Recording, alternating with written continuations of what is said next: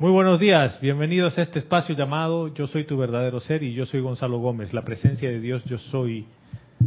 Reconoce, salud y bendice la presencia yo soy manifiesta en toda la creación a través de todos y cada uno de ustedes. Yo estoy aceptando igualmente. Domingo 4 de febrero del año 2018 y vamos a una velocidad vertiginosa. Eso quiere decir que así mismo se aceleran nuestros electrones, lo cual para mucha gente es malo. Todo pasa tan rápido. Mejor, ¿no? ¿Quieren ascender o no? Sí. Sí. Entonces, si se acelera la velocidad, Vamos más rápido. vamos más rápido. ¿Y qué es lo que queremos? Que se acelere aún más para volver al Padre, que gira la velocidad de la luz. Y ahí ya no te verán. ¿No? Verónica está en los controles como todos los domingos o casi todos los domingos. Nuestra cabinera capitana que pasará tu mensaje, hermano, hermana, que nos escuchas a través de Serapis Bay Radio y Serapis Bay Televisión, que puedes pasar tu mensaje en la duración de la clase en vivo. Si no, nos escribes un mail, me, lo- me puedes escribir a mí, a gonzalo arroba.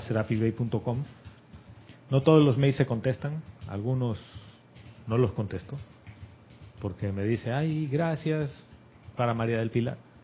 Ya, ya está, ¿no? Acuso recibo. Pero sí lo puedo contestar por aquí y decirle a Marina Fiori, hermana, estamos contigo, gracias por tu mensaje. Y detrás de cámaras tenemos a Roberto, que es nuestro camarógrafo estrella. Y no, tiene, ¿cómo es ese que se llama tu personaje? Dragon Ball Z. Dragon Ball Z. Y a ti, hermano o hermana, que escuchas la clase o que la ves, igual, gracias por estar ahí. Y a todos ustedes que vienen cada domingo a poner su vida en esto. María del Pilar, gracias por la clase, hermana, Gracias a ti por la oportunidad. a la presencia de Dios. ¿no? Yo escuché la clase en diferido porque cuando estaba ella ahí, el único día que más o menos había libre de toda la jornada laboral era el domingo. Y todos los días llovió en Belice, todos los días, pero todo el día. Todo el día lluvia. Claro, no las lluvias tropicales de Panamá, pero llovía todo el día. Y a, las 6 de la mañana torrencial como aquí. Pero después durante el día llovía. Y el, eh, el sábado que fuimos a trabajar en la tarde paró un poquito. Yo digo, deberíamos haber salido a conocer algo fuera de la ciudad sábado. Y alguien del hotel dice, no, vaya el domingo. Y me dice, aunque llueva, usted no se va a arrepentir, vaya aunque llueva. Salimos y llovía, y cuando llegamos a una ruina maya, no llovía. Y cuando estaba en la ruina maya, la clase estaba pasando aquí. Entonces, yo estaba en otro lugar de- del planeta, pero escuché la clase después. ¿Y por qué hago esta introducción? Dirán, oye, pero no haces generalmente esa apreciación de todas las clases que se dan. No, porque ha pasado algo particular que yo quiero traer a la conciencia de ustedes. María del Pilar dice, no he practicado nada. ¿Sí? Y ¿Es 100% cierto eso? A ver, dices que no. Yo digo que no, ¿Por qué no? porque ella en ese momento estaba siendo ella. Y su ser era que ella estaba dejando que actuaras a través de ella. Ella no le dio, eh, como que la personalidad no, no estuvo con ella ahí. Ya. No, no le dio poder a la personalidad. ¿Qué pasó? O sea que el camarógrafo está dormido. El, el camarógrafo tiene pues un problema.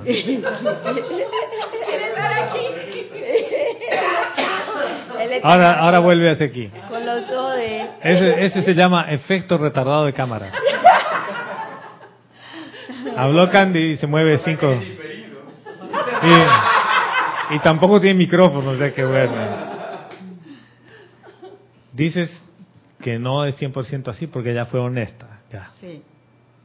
Si tú quieres, puedes ahí acercarte, no, hablar, porque tú di- dijiste, no, yo digo que no, dijiste. ¿Ve? Y tenemos nuestra camarógrafa, emergen- camarógrafa emergente, que ella sí está atenta, Yo digo que no, ¿por qué no? Porque primero que todo, por, por todos los años que tienes aquí, que eso de repente no es que cuente mucho, pero en algo debe, debe, debe computar. No, no, no, pero espérate, olvidémonos de los años. Porque, porque, A ver, concretamente, porque, la esencia ¿por qué de no? ella, porque la esencia de ella, en realidad, a pesar de toda la apariencia de personalidad, ella en realidad es un ser divino. No, no, ya estamos en el tema libresco. Que a pesar de todo, en el fondo, compañeros, porque yo voten por mí. No, no, no, no. Mire, fue una, fue una clase muy cómoda. Todos estábamos completamente cómodos. ¿ver? ¿Ya? Estábamos cómodos. ¿ver? Porque lo que ella estaba diciendo... Era no- confort. no- exacto, nos envolvía a todo. No era una cuestión estudiada así, programada, sino que todos pudimos disfrutar. Exactamente. Y eso es lo que yo quiero que ustedes aprendan a ver. Porque si se trae el discurso y les habla con el discurso y les lee el discurso muy bonito y la clase fue perfecta, no, espérate. Tuvo un grado de honestidad. ¿Y dónde vino la práctica de María del Pilar? Ella dijo, después de que Gonzalo nos ha dicho que no estamos practicando, me nació qué cosa? Dale, hermana. ¿Qué te nació? Me nació, o sea, no sé exactamente, no me acuerdo qué fue. lo que Rebelión. dije. Ok. Lo dijiste así. Me, rebel- me nació la rebelión. ¿Y qué hiciste a pesar de esa rebelión? Siguiste adelante, preparaste la clase, a pesar de que la semana fue turbu- con mucha turbulencia, te sentaste aquí y hablaste. Quiere decir que aplicaste. ¿Qué es lo que aplicaste? La enseñanza. ¿Qué- ¿Cuál es el primer obstáculo que uno tiene a vencer? El miedo. ¿Y cómo se manifiesta? Con rebelión. Acaba de pasar la primera partecita que es la más complicada de pasar, que es el temor a ese tipo de cosas. Y el temor a decir, ¿saben qué, hermanos? Yo no he hecho nada en la semana. Para que no te vean por la careta para que te vean como eres. y que no hay ningún problema si no lo hiciste. ¿O hay algún problema, Candy? No. O vamos a ponerle eh, lista de transgresiones. ¿No es lista? Oye, por favor. Ya.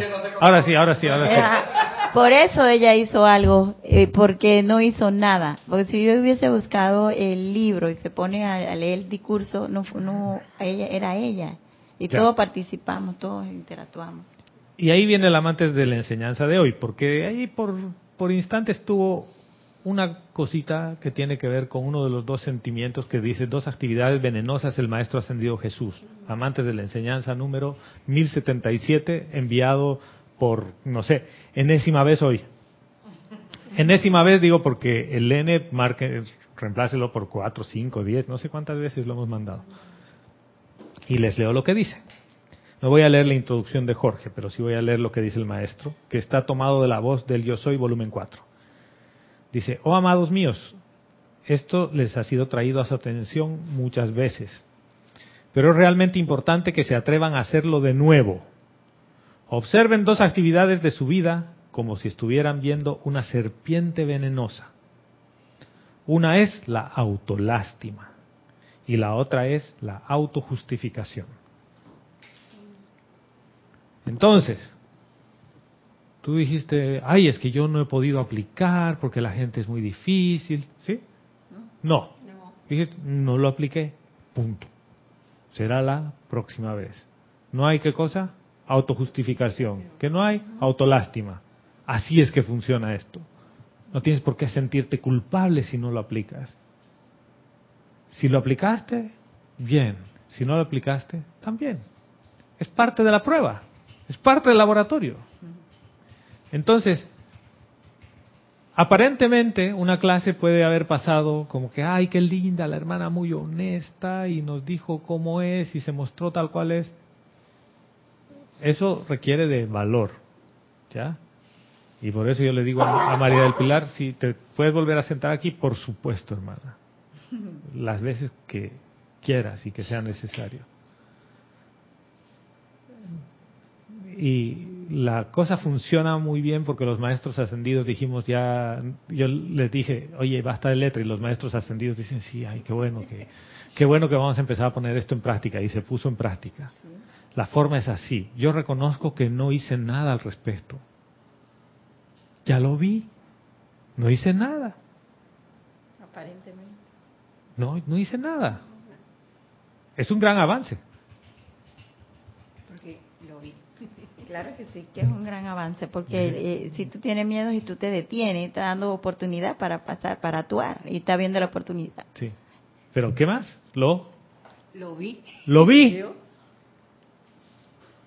Quiere decir que yo puedo hacer algo al respecto, todavía. ¿O no? Sí, sí se puede. Sí se puede, porque lo vi. Antes ni lo veía, hermano. O sea que ya ha habido un cambio, ¿ves? Ya he progresado un paso. Ya lo veo. Pero las personas que han escrito, así como Marina, se identifican contigo. Porque dicen, ya tengo todo, ya me he leído todos los libros. Ya sé 20 decretos de memoria.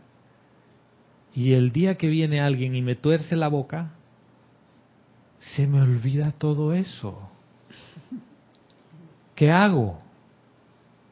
Me siento mal, me siento culpable, me da, me, tengo autolástima porque digo, como un estudiante de la luz, no he hecho nada al respecto. O todo lo contrario, o me creo el iluminado de la raza. Digo, oh, ya estamos todos próximos a la ascensión, hermanos, falta asisito. Porque aquí los dos casos son un extremo. Y en ninguno de los dos casos estás viendo, porque en uno estás lamentando tu mala suerte y en el otro tu arrogancia no te deja ver lo que está pasando. Entonces, fíjense lo que pasa en el camino del medio. Cuando finalmente dices, reconozco que desde el ser externo no hice nada. Pero para poder haber visto eso, ¿dónde tuviste que ir? A mi centro corazón. ¿Dónde está la presencia? Pero el hecho de que ibas a dar la clase te permitió preparar y volver al centro corazón porque dijiste, "Chuta, y ahora, ¿yo qué voy a ir a decirles si yo no fui a tomar agua de esa fuente? Y dijiste, yo no he ido a tomar agua. Ya. Ya. Esa es la práctica, hermana. ¿Lo viste? Esa es la práctica. Por ahí empieza. Entonces, bueno, no sé si ustedes tienen alguna consideración más al respecto. Yo quería que eso lo vean. Porque uno se puede quedar en la parte de, mira, ella no lo aplica, yo tampoco, nadie. No, no, no. Esto funciona de otra manera. Esto no funciona a que tengas tu artillería de decretos, de adoraciones y de meditaciones y el rato que te viene alguien, espérate, espérate, espérate, en el nombre de la magna presencia yo soy, tú no tienes poder. No, sea, eso no funciona así en tu día a día. En el día a día lo que se queda contigo y se queda con el otro es el sentimiento que emana de ti. Y en los estudios estos que estoy haciendo, que les voy a contar después, un neurocirujano ha medido las toxinas y las hormonas que salen y que segrega tu cuerpo cuando estás en un estado amoroso y cuando no lo estás. Y cuando no lo estás, estás en modo defensivo, cierras todas tus, tus formas de protección con el entorno y tu cuerpo empieza a segregar toxinas Y te, intox- y te y intoxicas. te intoxicas. ¿Quién te está intoxicando? ¿El otro? No. ¿Quién? Tú mismo. Tú mismo. ¿Cómo? Autolástima, autojustificación, sentimiento de culpa, todo eso. Cuando estás en modo amoroso, que estás amando y que te abres honestamente, tu cuerpo empieza a segregar sustancias que no son tóxicas, que hacen que esté bien, que funcione y que se alimente. O sea que esto no es cuento, esto estamos yendo más allá de lo que los maestros ascendidos siempre nos han dicho. Un juicio crítico y condenación se queda contigo, no va al otro. Sí, hermano. Con respecto a lo que le pasó a la hermana, eh, estoy plenamente... ¿Le pasó? No. Lo que, lo que le pasó pues que no puso en práctica nada y lo dijo y fue honesta y fue pura. ¿Y tú pusiste en práctica? Un poquito ahí. no, pero estamos hablando de la hermana. A ver, vamos a ver a dónde. va No, Roberto. que yo sé que ella le va a sacar mucho provecho a eso porque ¿Y tú? eso fue televisado, eso fue y Es seguro. que ese no es el punto. ¿Y No, tú? no. Te pregunto, ¿y tú le has sacado provecho a eso? Sí, le he sacado provecho ¿Cómo? a lo que a lo que ella di- dijo que no hizo. Porque porque por lo menos en ella veo veo pureza, veo valentía, veo y, y sé que, que nos puede pasar, hermano. A ver, y, y voy a hacer un paréntesis ahí, Roberto. Y te pregunto, de los últimos días, pongamos la última semana, ¿ya? De la última semana, tu última semana, desde el domingo 28 de enero, que por cierto, además era una fecha muy especial para Vero y para mí el domingo que diste la clase. 12 aniversario de nuestra llegada a Panamá. Un 28 de enero llegamos. Salimos 27 de enero, que era el cumpleaños del papá de Vero, de Bolivia.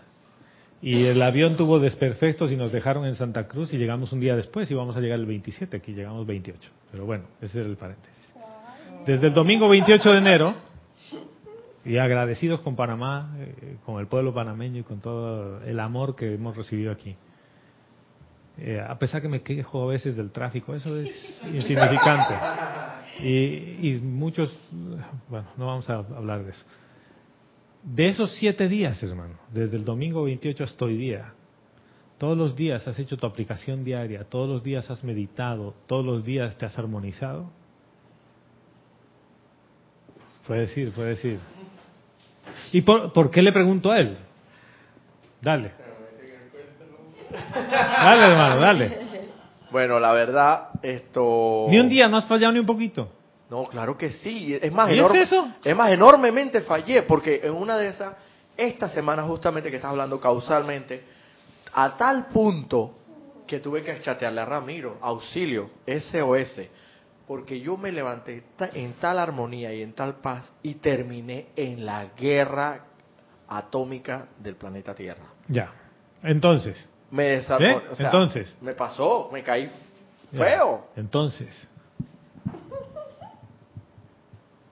Eso que dice Roberto, lo que le pasó a la hermana. Eso es allá y entonces yo es con otro, no conmigo, porque yo estoy perfecto, todo ecuánime. Mentira, hermano. Y aquí hay que ver una cosa. La conciencia una se manifiesta. Lo que ha traído la enseñanza de los maestros a través de María del Pilar es lo que nos pasa a todos. No hay ninguno que esté eximido del tema, en mayor o en menor medida. Unos aplicaron y usaron sus herramientas más y los otros menos, pero ninguno se salva del tema. O sea que no es lo que la hermana trajo, ¿eh? Fíjate. Es lo que a través de ella vino, ¿para quién? Para mí.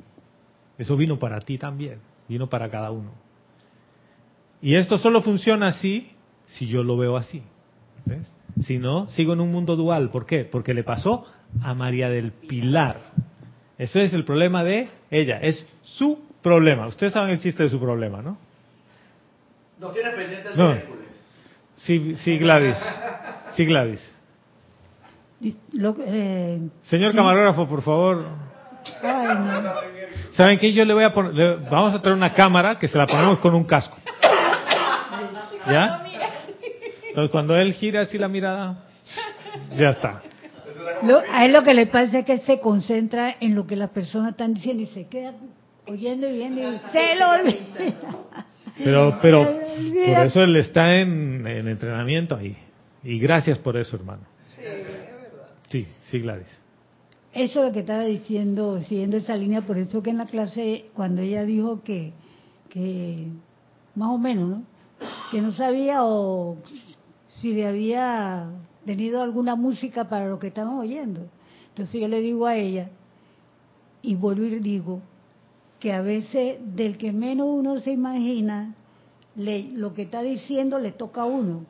Y uno dice, oye, ¿por qué?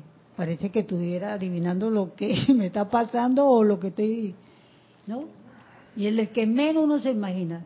Como eso fue lo que le pasó al amado Gautama Buda. ¿Qué iba a pensar él que un, una ¿Quién? persona, Gautama Ah, Buda, Gautama. ¿Qué iba a pensar él que una persona que iban ahí en un bote podrían darle el- la palabra clave de que ya todos sabemos? Igual pasa con el que se sienta ahí, ¿no? Que a Sí. uno, a alguno no, no le llegará la vibración Es que no es y solo a el que se sienta aquí, pero hay un es todo. momento que a los demás sí, a alguien sí, inclusive cuando se oye en la clase por diferido. Sí, claro. Gracias, Gladys. Incluso cuando se dice inclusive cuando se escuchan las clases en diferido. Sí, que para uno es algo que pasó en el pasado, pero tú estás tomando ese pedazo de la conciencia grupal en el presente. Por lo tanto, para ti la clase no es en diferido, es en presente.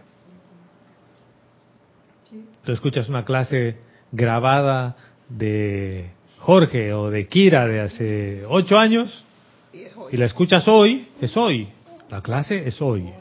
Que no puedes interactuar, no, pero es hoy. ¿Por qué? Porque estás en el presente, estás interactuando tú en tu conciencia con el presente. Porque a lo mejor en ese momento tú sí estás pasando por algo de lo que se está diciendo en esa Sí. clase. Entonces Pero- te toca. Y es conciencia grupal.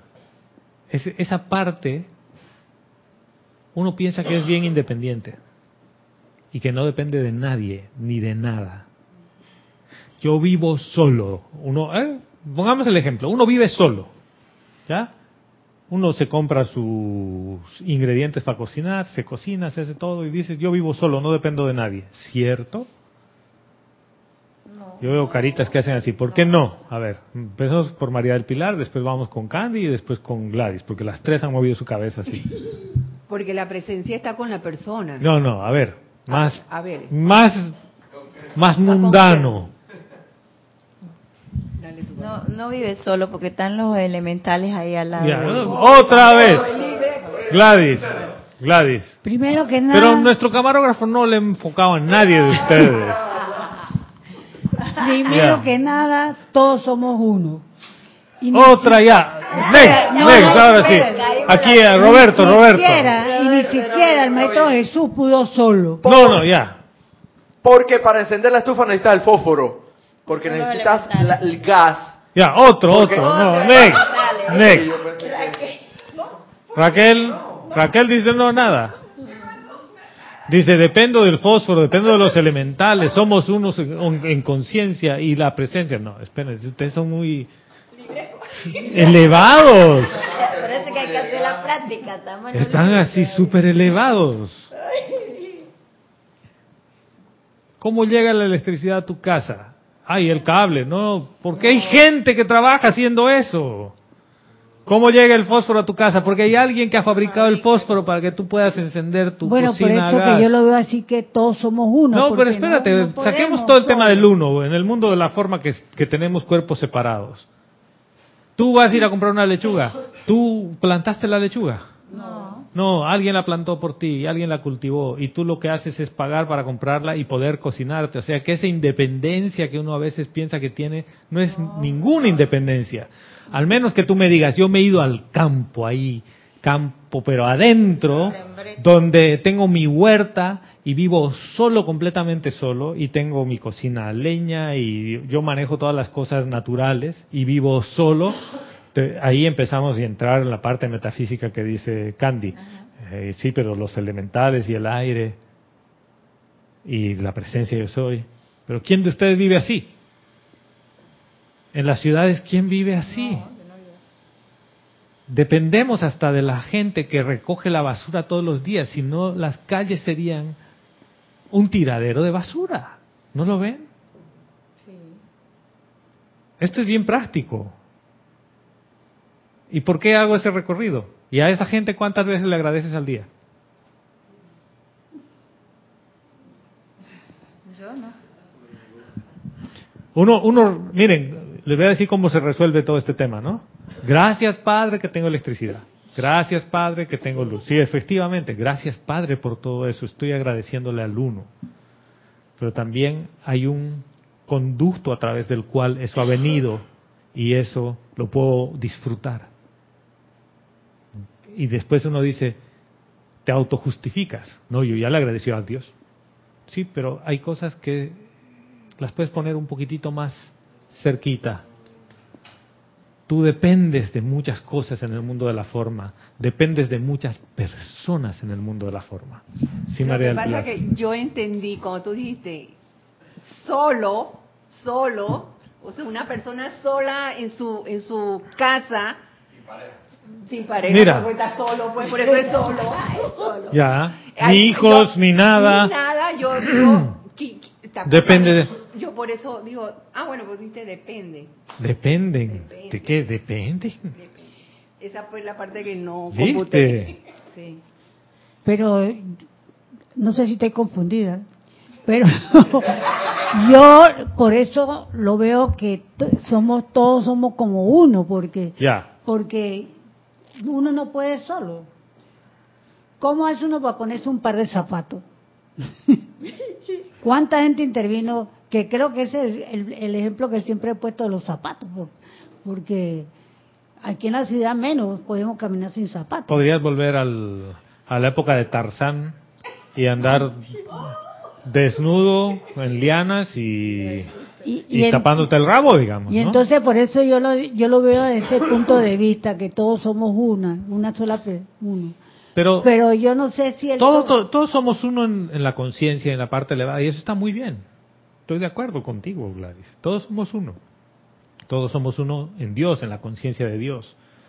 Pero en el mundo de la forma, no lo puedo ver así. entonces. en el mundo de la forma Ese- donde ese opero a través de mi cuaternario y a través de mi personalidad, que tiene marrumancias y todas las cosas, este cuaternario y la personalidad tienen un grado de dependencia en otros. Yo no puedo ascender solito, No. así de decir, me aíslo, me voy a una montaña y voy a ascender. No, ¿por qué? Porque la trama kármica se teje grupalmente. Y para que esa trama kármica se transmute, se transmuta en el grupo. O sea, en tu interacción con, con la gente, no con tu grupo espiritual. Se transmuta y eso se resuelve donde estás con gente. O sea, que esto de aislarse tampoco funciona y eso de ir escapándole a las situaciones tampoco funciona. Cada trabajo donde no te gusta, renuncio. Cada trabajo donde me miran un poquito mal, renuncio. Cada grupo espiritual donde, perdón, me dicen, oye, eh, hay que venir todos los domingos. "Mm, ya no, ya no me gusta. Yo soy libre, soy eternamente libre, gran yo soy universal. ¿Saben qué? Espérense, vamos a traducir eso. ¿Cómo se traduce en tu, en tu día a día? Y sigo con el tema de la gratitud, miren. O sea, este es un tema para darle gracias a mucha gente. Y si tienes un automóvil, gracias por el automóvil, sí, imagínate, tiene 10.000 piezas. ¿Cuántas corrientes de vida han sido partícipes de la construcción de tu automóvil? Y el que le pone gasolina y el que te limpia. La lista es interminable. Interminable, pero no de... Es muy fácil agradecer a los elementales, es muy fácil agradecerle a Dios por las cosas. Pero hay un in- intermediario. Es necesario agradecer y reconocer al Padre, uno. Pero el conducto por el que llegó al mundo de la forma también. O sea, de hecho que cuando llegaste aquí llegaste a través de un vientre humano físico. Yo todavía no tengo ningún amigo ni ningún conocido que haya nacido en laboratorio. Todavía no.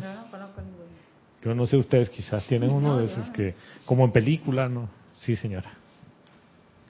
Angélica de Chillán, Chile dice, Bendiciones, Gonzalo, para ti y todos los presentes. Dios te bendice, Angélica. El reino angélico llegó, hermana. Nos dice, me llama la atención cómo esta clase lleva una radiación de pureza que es la que en conjunto con el orden divino permea la conciencia de todos los que escuchamos y están allí. Observo cómo sale la motivación de meterse con el otro diciendo lo que debe hacer y en nosotros pensando que somos blancas palomas. Cómo la personalidad desvía la sabiduría de verse a uno mismo. Espejito, espejito. Gracias por la oportunidad de vernos. Gracias, hermana. Gracias a ti por compartir eso, porque exactamente eso es, es como dices. Yo estoy dispuesto a verlos a los otros y la metida de pata del otro. Pero ¿cuán dispuesto estoy a verme a mí? ¿Y dónde está la traba? El Maestro Ascendido Jesús nos dice justamente ahí, miren, dice, la autolástima invita con gran poder, más de la condición que la causó. Ay, es que yo no he podido, ay, es que todavía no, no soy eh, Digno. maestro ascendido. Yo soy y digno que entre en mi pobre morada. Sí, no soy digno que entres en mi casa y no, no, yo todavía no puedo dar clases porque me falta. Solo llevo 40 años en la enseñanza, miren. Cuando, viejo. cuando tú, tú llevas cinco encarnaciones, yo apenas una. Todo eso es autolástima. Y dice, la autojustificación hace que le sea imposible ver y corregir las cosas de creación humana en su mundo. Y eso es angélica. Yo estoy dispuesto a verle las creaciones humanas al otro. Pero como yo ando ju- autojustificándome de por qué no lo hice, no, es que no hice porque mi jefe me provocó. ¡Oh! ¿No? No estoy dispuesto a hacer un alto en el camino, María del Pilar, y a decir, no apliqué, ya, listo, Punto. punto. ¿Me siento culpable por eso? No. ¿Voy a autojustificarme ante ustedes? No. ¿Cuál es el producto de eso? Puedo ver. Ese es un gran cambio. Ese es todo el cambio. Espejito, espejito. ¿Quién es el más bonito? Y te dice Maduro. Sí, señora. Adriana Sadrina desde Hannover, Alemania nos dice, Dios los bendice. Bendiciones. Dios te bendice, Adriana. Bienvenida, hermana. Nos dice, gracias Gonzalo por mostrarnos ese aspecto del agradecimiento con la presencia en forma de todas aquellas corrientes de vida de las cuales recibimos un servicio. No solo deberíamos decir gracias Padre, sino gracias a todos los demás. Mira nomás en esta clase, a cuántos hay que agradecer que ni siquiera están allí presentes. Exactamente, hermana. Porque para que esta clase llegue hasta Alemania, hasta donde te encuentras, no solo es Vero, la cabinera, ni Roberto, el camarógrafo, ni la gente que estamos aquí. Es desde los que han construido el micrófono, desde los que mantienen las plantas eléctricas, los cables submarinos, los servidores que hacen que se conecte. Esto es Mágico. es mágico. Es mágico, es un milagro. Uno piensa que esto es, lo da por sentado. Tú te sientas en tu auto, mueves la llavecita, y ya listo, funciona. Tienes mucha fe. Sí, pero hay una energía por detrás de eso. Toda es la energía de vida una. Todo es la presencia yo soy. Ese es el primer reconocimiento. Es la primera fuerza y la única fuerza que mueve todo. Pero en el mundo de la forma hay conductos a los cuales tú les puedes agradecer. Y miren, agradecer a Dios es bien fácil. ¿No? Gracias Padre por esto, gracias Padre por el otro, pero ese me cae mal. ¿O no? Y como me hace la vida cuadritos ahí, gracias Padre porque, pero me cae mal. Y miren a qué punto uno llega como estudiante de la luz. Bendigo la luz en tu corazón. El resto que se joda. Perdón. A la vida. A ver, ponte a pensar, hermano. No estás, no está implicando que si yo solo bendigo la luz en tu corazón, el resto, ¿no? Solo el corazón. Solo la luz en tu corazón, ojo. Claro, claro. Y entonces Como la, una- la sombra en tus otros cuerpos, Por ahí como una bendición que, que hizo ayer mi hermana María del Pilar. Fuiste tú la que hiciste. Que le hice la bendición exclusivamente al café para Cristian. ¿Está bien? No, está bien, está bien. Pero dije, entonces, ¿qué? ¿y qué pasó con el resto de los alimentos? Oye. Espérate, pero, pero aclara la situación. O sea, no, no, no había Kira todavía dado el permiso para la bendición, pero entonces había que traerle el café a, a. Cristian porque iba a dar su clase. Entonces yo nada más bendije el café de Cristian para después alguien, otro hermano bendijera. la- Bendijera el resto de cosas. Está bien. No, no, está bien, está bien. Dale, Roberto, ibas a decir algo, hermano. Eh, no, lo que iba a decir es que ese mecanismo que estás planteando de que hay que ver, es que definitivamente... Es que no es de- que hay que ver. De esto se trata la enseñanza, o sea, no podemos concentrarnos, enfocarnos sencillamente en lo material, en lo concreto, tenemos que tratar de ver más allá. de No, lo- no, de lo- no. Es que ahí está la traba, hermano. no. Es bien fácil ver más allá cuando la enseñanza está en el frente de tu nariz, con Oh. tu hermano. Eh. Porque sabes que el servicio, ¿a quién le das el Exacto, servicio? digo, pero digo ver más allá en el sentido de que por lo menos si tú le das gracias a esa a esa persona que sembró y cosechó esa fruta o ese vegetal o esa legumbre que después tú compraste monetariamente hablando en el supermercado donde sea y después te la ingeriste, tú también estás dando gracias a Dios porque no no que Dios es omnipresente, pues. Sí. Pero, por eso, tú, tú- O sea- esa parte es fácil, hermano. Es bien fácil esa parte. Yo sé que todos me, me pueden odiar por esto después. Es fácil. Darle gracias a Dios y omnipresente es fácil. En mi mente Dios está en todas partes y en la comodidad de donde yo esté, gracias Padre por todo. ¿Sí? Y cuando viene una persona y te hace la vida a cuadritos en tu trabajo, y entonces agradece ahí, hermano. A ver, di, es omnipresente. Ah, no había sido tan omnipresente. Ahí dices, voy a hacer todo el esfuerzo por verle la luz y su llama triple. Para verle algo bonito, porque el resto es abominable. ¿O no? Y, y saben que yo quiero para esta semana ponerles una, una tarea bien, bien bonita. Si quieren hacerla, conscientemente. Lle- llevar. No, no, por eso. Por eso, por eso he empezado. Si quieren hacerla. Libre albedrío. Libre albedrío. Esto solo funciona si tú quieres hacerlo. ¿Ya? Inclusive uno puede anotarse en la mañana. El propósito de hoy. El propósito de hoy es voy a pasar toda la mañana sin juzgar a nadie. Ni a mí ni a nadie. ¿Ya? No voy a juzgar. Y aquí es donde viene la aplicación, ¿no? Amada presencia yo soy. Porque esto es página 7, voy a la presencia yo soy. Exijo que cada vez que esté juzgando me haga saber. Y quiero saberlo. Y he llegado a otra conclusión con todo esto. La gente juzga, critica, condena porque está desocupada. Tiene mucho tiempo libre. Sí, hermano, tiene mucho tiempo libre.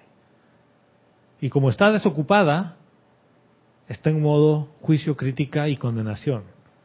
Tú dime, cuando tú estás ocupado, ¿cabe espacio a juicio, crítica y condenación? No, porque tu atención está en lo que te ocupa. Y cuando no hay nada que te ocupe, criticas. Ahora entiendo por qué Jorge decía, yo no me preocupo. Ahora Jorge no decía yo me preocupo porque preocuparse Exacto. es el futuro. Estoy ocupándome en algo que va a ser Pero tiene más o menos sentido en esa línea que estás hablando claro. también, ¿no? Jorge decía yo me ocupo. Ocupo. Quiere decir que mi atención en el presente está ocupada. Entonces, la tarea es esa, si la quieren hacer. ¿ya? Un día, dos días, el tiempo que ustedes quieran. La mañana, amada y todopoderosa presencia de Dios yo soy. Exijo que cada vez que yo esté juzgando, juzgándome, porque esa es parte de la autolástima también, o juzgando a otro, me digas, me lo hagas saber. De ahí cada uno hará lo que quiera hacer. Importantísimo, cero sentimiento de culpa. Cero. Y cero autojustificación. ¿Ya? No te sientas culpable. Esto es, es un juego. Es fácil. Te vas a dar cuenta que vas a empezar a ver las veces que juzgas. Que es juicio, crítica y condenación. Todos los de primo, hermano, mismo paquete. Sí, Gladys y después Vero. Sí. ¿Sabe, Gonzalo, que Ah, me estaba sonriendo porque hace dos semanas fue una persona, fue la doctora que me va a ver, pero es de la familiar, ¿no? Entonces me toma el- me toca el tema de, de uno de un sobrino nieto, de una situación especial de él con su señora. Y entonces ella me dice que yo no, yo la saludo, pero no, no es como antes. A la muchacha, a la esposa de mi sobrino. Oye, me parece que me pinchó. y entonces yo me solté, sí, ta, ta, ta, ta, ta, ta, ta, ta, ta, ta, ¿por qué no ta, ta, ta, ta, ta, ta? Y cuando yo la veo, prr, ta, ta, ta, ta, Sacó la me- UCI, esa ametralladora chiquitita. Bueno.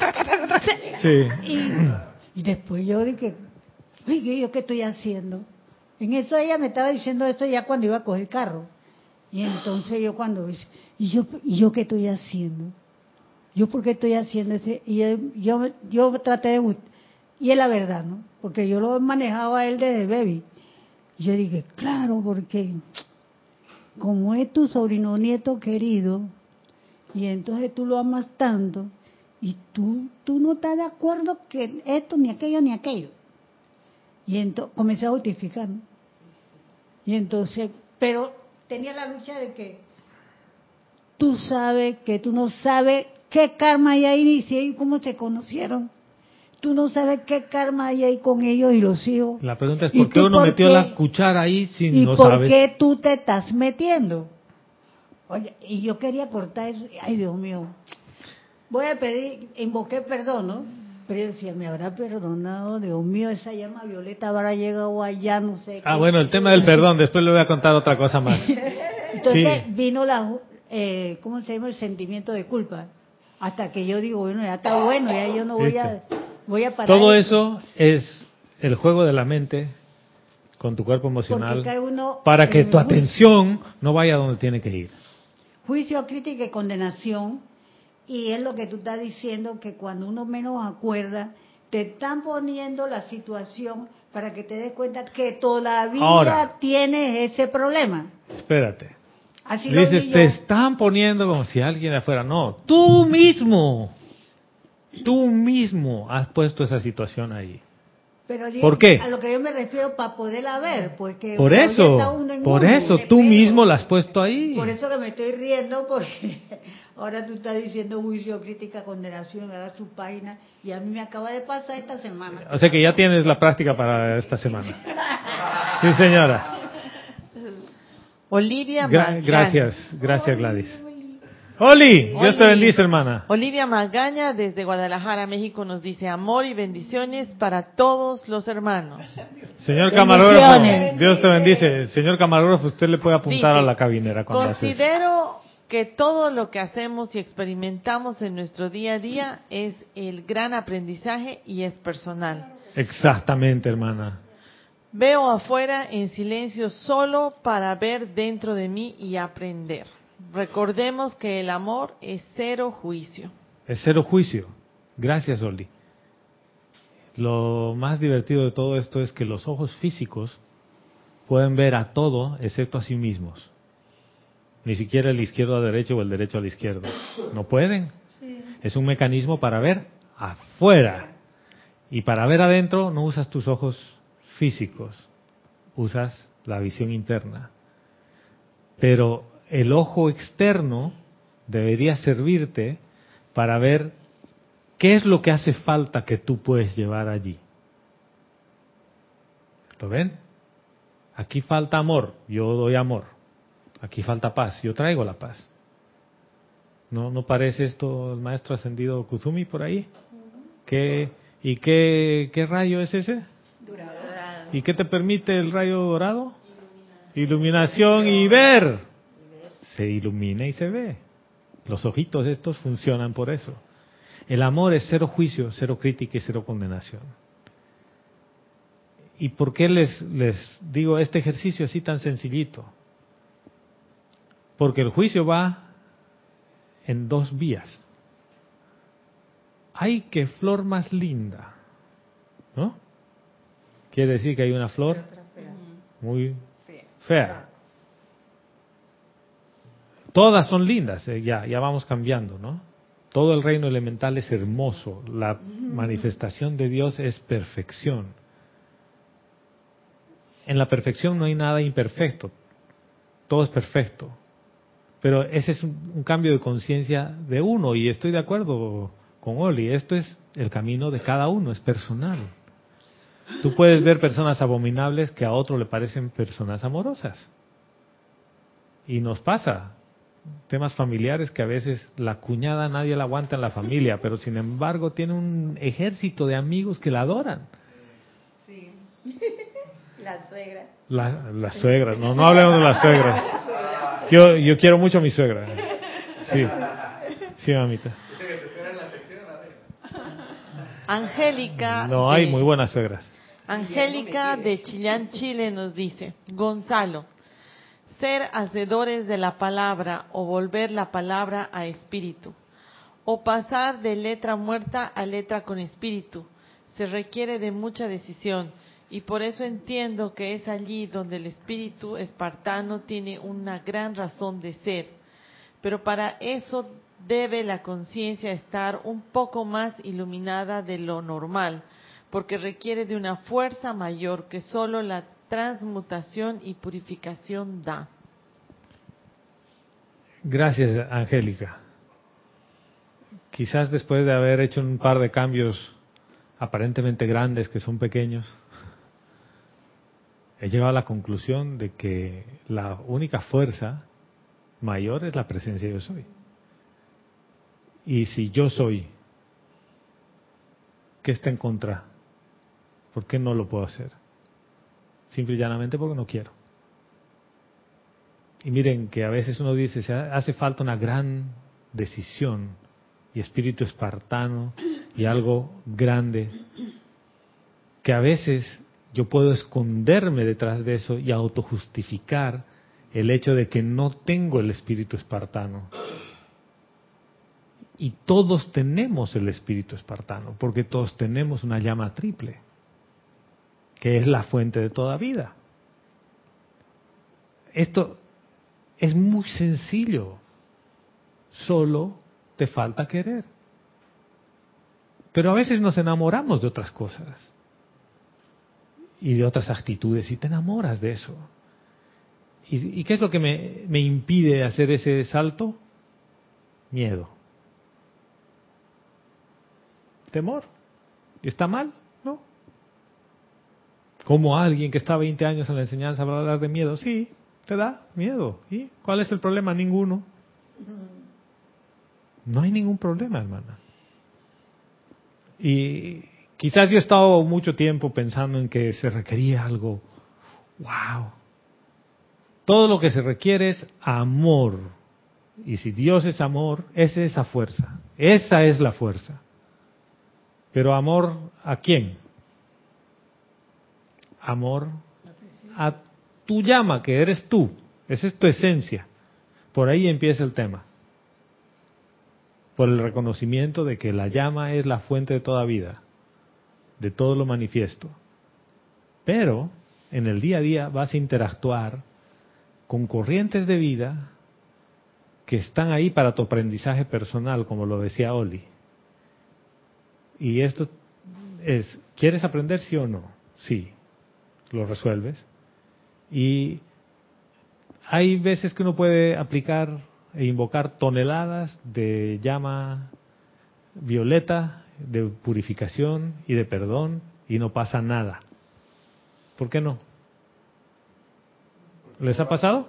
Mental. Mental, no lleva el sentimiento. Supongamos que lleva el sentimiento y que no es tan mental. Pero hay una cosita. Yo he decidido no ser libre. ¿Lo ven? Si yo decido no ser libre, puede venirle al arcángel Sarkiel y tomar un cuerpo de fuego y yo no soy libre. ¿Por qué? Porque yo no quiero ser libre. Y segurito que no.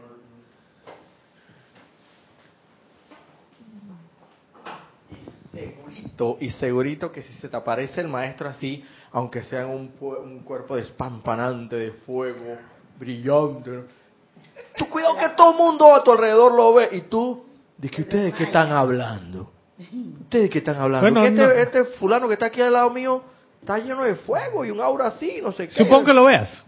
Y lo veo al maestro San Diego San Germain y ¡Charán! ¿No?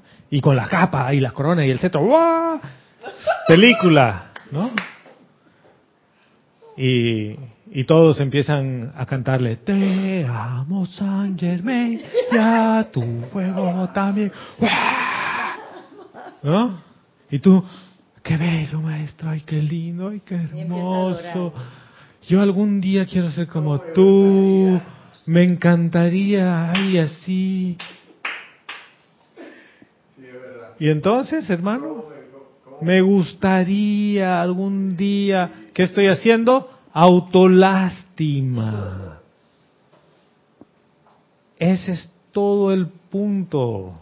Porque no se está invocando el yo soy. No, porque Yo ni soy siquiera, porque otra vez, si yo invoco al yo soy, quiere decir que la presencia yo soy está ahí afuera.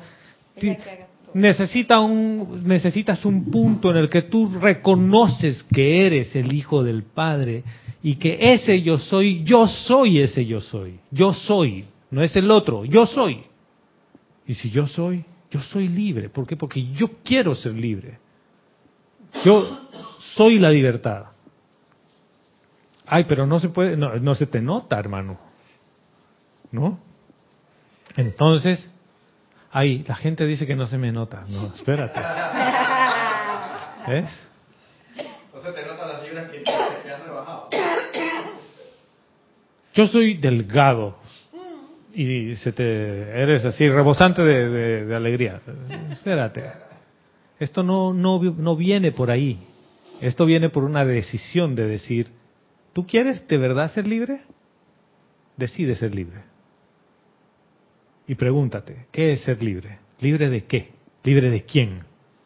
De uno mismo. A ver, ¿qué es, qué es ser libre de uno mismo, Gladys? De uno mismo, porque si uno no quiere ser libre, no va a poder ser libre. ¿A ti te gusta juzgar y criticar? No. ¿Cómo te sientes después de que criticas a alguien? Bien mal, porque después de que... No, bien o mal, mal. Mal. Bien mal, dice. ¿no? No, yo sé, yo sé. Mal, muy mal. Mal, porque, porque me di cuenta, por ejemplo, lo que me pasó. Es que por eso te preguntaba a ti, porque nos acabas de contar el episodio donde tú te has sentido mal. Mal, pésimamente mal, y tuve como, todavía al día siguiente digo, pero ¿por qué? ¿Por qué? ¿Por- Y, y llega a la conclusión también algo, te voy a decir. ¿Y por qué hasta el día siguiente? Porque tú te Porque sentías culpable. lucha. Entonces, ¿por qué esto? Yo digo, bueno, también lo que pasa es que yo no he perdonado a esa persona y esa pelea no es mía, es de ellos dos. ¿Quién metió su cuchara donde no debía? Y Yo. entonces, yo digo, es que no la has perdonado porque antes sentía mucho afecto por esa persona. Y entonces digo, pero si ese no es mi problema. Si ellos se han perdonado, yo que me tengo que estar metiendo en los problemas ahí. En, en esta oportunidad yo he visto una situación donde había un abuso de autoridad. Entonces, al jefe, ¿no? Oye, hay esta situación. Ay, no, no pasa nada, esa persona se va a ir, ¿no? Hagamos de cuenta que no hemos visto nada, ¿no? Entonces viene una persona a hablar conmigo y le digo, mira, solo tú puedes hacer algo al respecto. Si tú quieres que esto deje de pasar, solo tú lo puedes hacer. Yo puedo intervenir externamente, pero si tú no quieres ser libre, tú no puedes liberarte de esto. Y me dice, ¿cómo así? Hay mecanismos para reportar este tipo de situaciones en cualquier institución. Porque esta no es una empresa donde el dueño es el que te trata mal y la única op- op- oportunidad es irse. Y el último día me dice, he decidido que ya no voy a aceptar que pasen estas cosas y voy a hacer algo al respecto. Le dije, mira, todo lo que puedes hacer es tú hacer algo al respecto. Esa era parte de la enseñanza. Sí. Y yo sentía rebelión ante la injusticia. Y estaba yo ahí con el Mahachohan. Dice, deben, deben superar hasta la rebelión contra la injusticia, porque vencer parece que tenemos que pelearnos. No, no, no, superar eso. Y también Trascender eso. Aunque veas cosas que son aparentemente injustas en el mundo o contigo, superarlas. ¿Y qué es superarlas?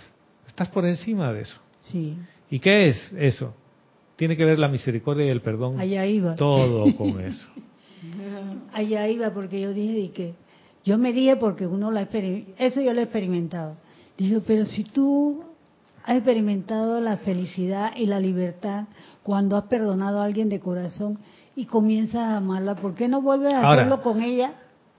Si Eh, ese no es tu Gladys, problema. ¿hay alguna otra forma de perdonar que no sea de corazón? Pregunto. No, y entonces uno se siente libre. Es que ella, ella ha dicho, si perdonas de corazón. Sí, porque uno siente, uno siente cuando uno Eso quiere decir que en otras oportunidades has perdonado de mente. De mente, no, no de mente, sino de loca. Sí, Pero sí, y es, es, es así, no hermana. de- A veces uno, uno ha hecho la transacción mental. Ya, ya te perdono, pues. Pero es diferente. en mi libro queda una alarma de que me lo puedes, puedes volver a hacerme lo mismo, entonces me cuido. ¿Te ha- has perdonado y has devuelto la confianza? No has perdonado, has hecho un ejercicio mental. Y el, el perdón solo puede ser de corazón. Y el perdón, fíjense que no es con el otro, Con uno. es contigo. ¿Por qué? Porque tú consideras que tú quebrantaste la ley. O consideras que el otro quebrantó la ley y te hizo algo a ti, por lo cual le vas a perdonar su transgresión a la ley. Pero en realidad tú te sientes afectado por el otro, ¿o no? ¿Y qué pasa cuando tú pides perdón y ni te contestan? Ni te dicen te perdono, ni no te perdono, ni nada. No pasa nada. ¿Están seguros? Tú pediste perdón. Y el otro no te quiere ni perdonar ni hablar, ni dirigir la palabra. ¿No pasa nada? Chan, La otra persona es la que no se ha perdonado. ¿No pasa nada? Yo creo Dices que el por otro, tu sí. parte tú cortas el lazo porque cumple, o sea, no es que cumple, sino conscientemente eh, quieres redimir esa energía. Sí, Ahora, si la otra persona eh, tiene el rollo de no hacerlo, no Y de que no te quiere volver a no hablar más quiere en la vida. hablar, ese ya es su problema. exactamente. Roberto, tú conoces el chiste de su problema, ¿no? No puede ser que no conozcas el chiste de su problema. ¿En serio? Vero lo sabe contar bien. Vero lo sabe contar bien, ¿no? ¿No? No quiere contarlo. No quiere, hermano. Mi amor, le dice la, la esposa al marido. Ha venido a verme la empleada que trabaja con nosotros, ¿no?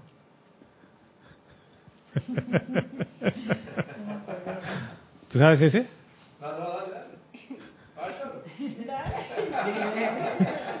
Y dice que está embarazada. Y él dice, bueno, ese es su problema. Y le dice, pero dice que el padre de esa criatura eres tú. Bueno, ese es mi problema, ¿no? Y la mujer le dice, bueno, ¿y ahora yo qué voy a hacer? Ese es tu problema. que ya sabes que ese es su problema, no es el de otro. Bueno. Sí, Raquel, eso no pasa. Nunca. Qué barbaridad. ¿Qué acaba de hacer Raquel con el qué barbaridad? ¿Se han dado cuenta? ¿Qué acaba de hacer? Dale, dale, hermana, al micrófono. De no sabe. Dale al micrófono, por favor. ¿Qué es lo que acabas de decir? Al, a- qué barbaridad. Qué barbaridad, es una expresión muy nuestra. ¿Y qué resultado de qué es eso? Bueno, estamos eh, juzgando. Juzgando. Eso es. Eso es. Te, te acabas de dar cuenta cómo de fácil, Juzgamos. con un chiste, ¿Y el chuleta? sí, con un chiste, Exacto. con un chiste, que no es nada más reflejo de la realidad de lo que pasa en muchos lugares. ¿O no? Así de rápido uno es para juzgar. ¿Y qué tal si tienes la misma velocidad para perdonar? Y que cada vez que tú ves esa aparente situación que estás tentado a juzgar, dices, yo soy de la, la ley del perdón. No, yo soy invocando, no, yo soy la ley del perdón y del olvido de los maestros ascendidos, perdonando esa situación. ¿No, ¿No les parece interesante ese negocio? Pero esa, si quieren, la aplican, pero vamos a empezar primero por ver la parte del, del juicio, crítica, condenación. ¿Ya? Y tengo una propuesta que se la voy a plantear igual a, a Kira ahora, que tiene que ver un mecanismo de apoyo. Esto va a ser bien horizontal. ¿Ya? Pero con una persona, con un facilitador. Le voy a dar un ejemplo. Hoy día las redes sociales nos permiten comunicación instantánea que antes no teníamos. ¿sí? Por ejemplo, un grupo de WhatsApp. Tenemos nuestro grupo de WhatsApp interno, grupo de WhatsApp de clase, de lo que sea. Pero ¿y qué tal si yo tengo un grupo de WhatsApp donde, por ejemplo, son cinco o seis personas no más de eso? Por decir algo, Vero facilita el grupo. ¿Ya? Y nos anotamos ahí. Tarea de la semana. Anotar las veces que yo juzgo y demás. Y me surgen dudas. Lo primero que hago cuando tengo una duda, ¿qué es? Voy hacia adentro. ¿Sí? Pero a veces uno tiene pues cera en el oído que no le permite escuchar la queda voz, ¿no? Y has hecho el ejercicio de ir hacia adentro y todavía tienes dudas. Pero tú no quieres venir a la clase a que te televisen y te transmitan y hacer la pregunta. Bueno, la haces en el grupo. O me pasó esta situación, me acaba de pasar esta situación. Y no sé qué hacer. A veces ese no sé qué hacer, basta que un hermano o hermana te diga, ve hacia adentro. Es un grupo de apoyo. ¿Cómo funcionan los grupos de apoyo en la gente que tiene adicciones? ¿Lo ven? ¿Por qué uno cree que no tiene adicción a lo humano?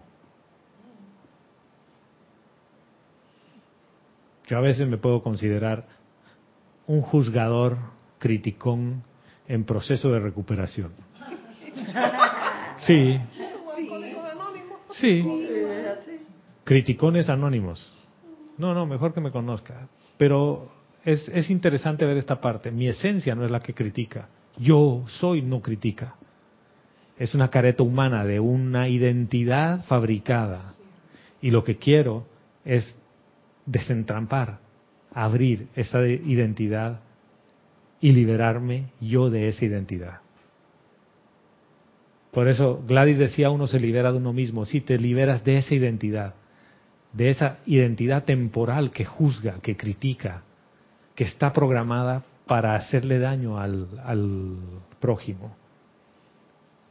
Si tú te puedes liberar de esa careta, lo que está dentro, que es tu esencia, es amor. Tú vas a ser naturalmente amoroso con todo el mundo. No vas a empezar a ver caras largas, te vas a dar cuenta.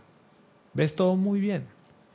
Y me ha, pasado una cosa curiosa en este viaje, porque último día, ya cerramos todo el jueves, el viernes teníamos que entregar las cosas y volver. Y el jueves fuimos a comer y le invitamos a uno de la oficina y dice, ay, yo tengo que buscar a mi esposa, no sé si pueda. Bueno, ve con tu esposa, ¿no? Llegó al restaurante con su esposa. Y su esposa, una persona distinta. Nos ve y lo ve a- al jefe y dice, "Mm, aburrido. ¿No? La ve a la colega cansada. Y me ve a mí feliz. Pero así de, de, de hola, ¿no? Todos. Y, mi, colega le dice, realmente yo estoy agotada, le dice, he tenido dos semanas durísimas, ¿no? Al jefe no le gustó que le digan aburrido, ¿no? Y a mí me dice, ¿y tú siempre eres así feliz? Y le digo, sí. ¿Y no te cansas? Sí. Sí. Y después empezaron a encontrarle la justificación. Está feliz porque ya se ha acabado el trabajo y mañana vuelve a su casa. ¿Cierto? Me. Sí. ¿Y te ha gustado Belice? Y le digo, tienes un país hermoso, con gente amable, con lugares preciosos. Ya. Ahí terminó la conversación. Y me di cuenta cuánto una sonrisa, cuánto el que la sonrisa sea natural, no forzada, influye en tu entorno, influye en gente que no conoces, que por primera vez se te acerca y que siente y percibe en ti eso. Y eso uno lo puede hacer conscientemente todo el tiempo. Tú eliges en la mañana tempranito qué quieres que pase en el día. Solo que tu mente a veces registra, dice, hoy voy a ser feliz. Y tu mente dice, hoy le voy a hacer la vida miserable. Y entonces uno dice, Ay, es que me han puesto pruebas. No, no te han puesto pruebas. Es que en realidad tú no quieres ser feliz.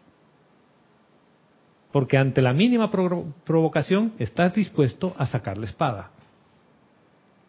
Es, hoy no voy a juzgar. Eso es juicio, crítica, condenación. No, no lo voy a hacer. No. Es como hoy no tomo Coca-Cola y tomas una Coca-Cola por día. ¿Puedes estar un día sin tomar Coca-Cola? Sí. Hoy solo tomo agua. ¿Puedes hacer eso? ¿Sí? Sí. ¿Por qué no puedes decir hoy no juzgo? Y no les estoy poniendo y, y hago decretos y amo. No, no, espérate. Vamos a ir un pasito antes. Eso tiene que ver con la mente subconsciente. Tiene que ver con todo.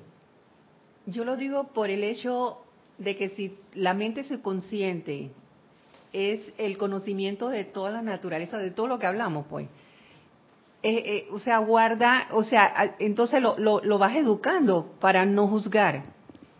O sea, él va educándose de, de cada día no Tiene que ver con no el hábito creado y programado que por lo general gran parte está en el Yo lo, digo, subconsciente. yo lo digo que el mente subconsciente en el sentido de que llega un momento en que automáticamente ya para ti eso es un hecho. Se vuelve natural. Se vuelve no natural y ya no tiene que... ok. se, se vuelve natural, pero esta vez lo estás haciendo Conscientemente. conscientemente. Esa es toda la diferencia. Esta es parte de la aplicación de la enseñanza. Tienes tu propósito de día. El propósito del día de hoy en la mañana es yo no voy a juzgarme ni voy a juzgar a nadie.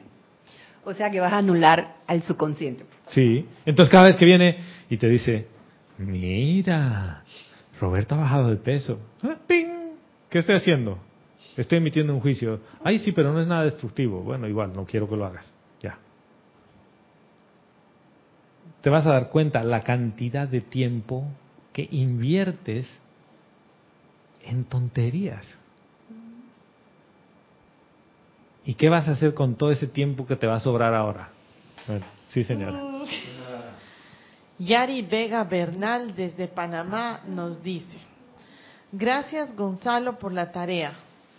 En mi caso, tengo que estar muy alerta de que la práctica de la mañana también pasarla para la tarde-noche. Porque cada vez que un familiar me llama, se me olvida y termino con ese cóctel tóxico, criticar, juzgar, condenar. La práctica de la mañana va a ser una base para cualquier hora del día. Exactamente, hermana. Sí, empecemos con cortito, poquito. ¿Y por qué les digo la mañana? Entre todo este tipo de conferencias por el tema de nutrición y la parte del alimento primario que es el amor, una psicóloga dice, no tome ninguna decisión importante en la mañana. Dice, las decisiones importantes se toman después del mediodía. Tú dices, oh. Porque tu conciencia empieza a ajustarse al rol externo como al mediodía, en la tarde, ya estás lúcido. Porque muchas veces la desconexión de la noche ha sido tan grande que tu corazón está más bollante. ¿Lo ves? Entonces, ¿de qué decisiones habla ella? Decisiones de negocios, de mundo externo, donde ves las cosas de intereses humanos. Eso quiere decir que justamente las peleas son como hacia el final del día, porque estás bien humano, estás en modo totalmente humano. ¿Tiene sentido, no? Interesante. Sí, interesante. Bueno, pero esa es la razón para usar esto. Y para cerrar la clase les leo lo que dice el Maestro Ascendido Jesús como parte del cierre de este amantes. Y dice, voy a volver a leer, la autolástima invita con gran poder más de la condición que la causó. La autojustificación hace que le sea imposible ver y corregir las cosas de creación humana en su mundo, lo cual es necesario hacer. Dice, estén sumamente alerta a estos dos puntos e igualmente dispuestos a corregirlos. Fíjense, alertas y dispuestos. Dice, o a que sean corregidos. Entonces su magna presencia yo soy los hará libres rápidamente. Sí. ¿Libres de qué? ¿Autojustificación y auto qué? Autolástima. Y el sentimiento de culpa entra por ahí mismo, porque el sentimiento de culpa no es otra cosa que autolástima. Es lo mismo. Autocorrección y autocontrol. También tiene que ver como que estar por la misma línea. Sí, de- to- todos los autos pueden estar por ahí, pero el tema es, cuando tú juzgas, por lo general, cuando te juzgas, tienes autolástima. Porque viene el sentimiento de culpa. Ah, yo no debería haber hecho esto y no debería haber hecho aquello otro. Bueno, ya lo hiciste, pues ¿cuál es el tema? Ya. Listo. Ay, yo no debería haberle dicho eso a la, a la sobrina. Ya, ya le dijiste. Ya. ¿En qué va a cambiar en que sigas lamentándote? ¿Qué vas a traer? Más de lo mismo.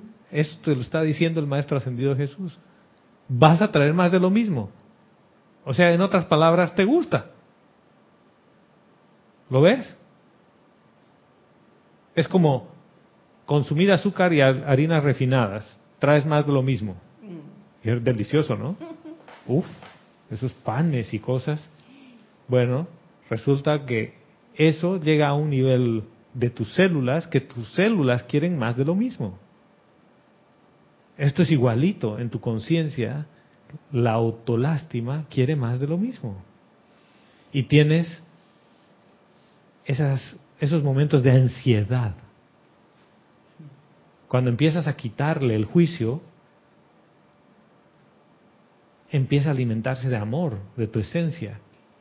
Y de a poco empiezas a sentir y a ver lo que no veías antes. Y el mundo deja de ser abominable para ti, te parece todo muy lindo. Y trabajas con gente aparentemente abominable y en realidad la ves linda. Siempre le vas a ver las cosas lindas, a todo. ¿Es parte del ejercicio? Sí, sí señora.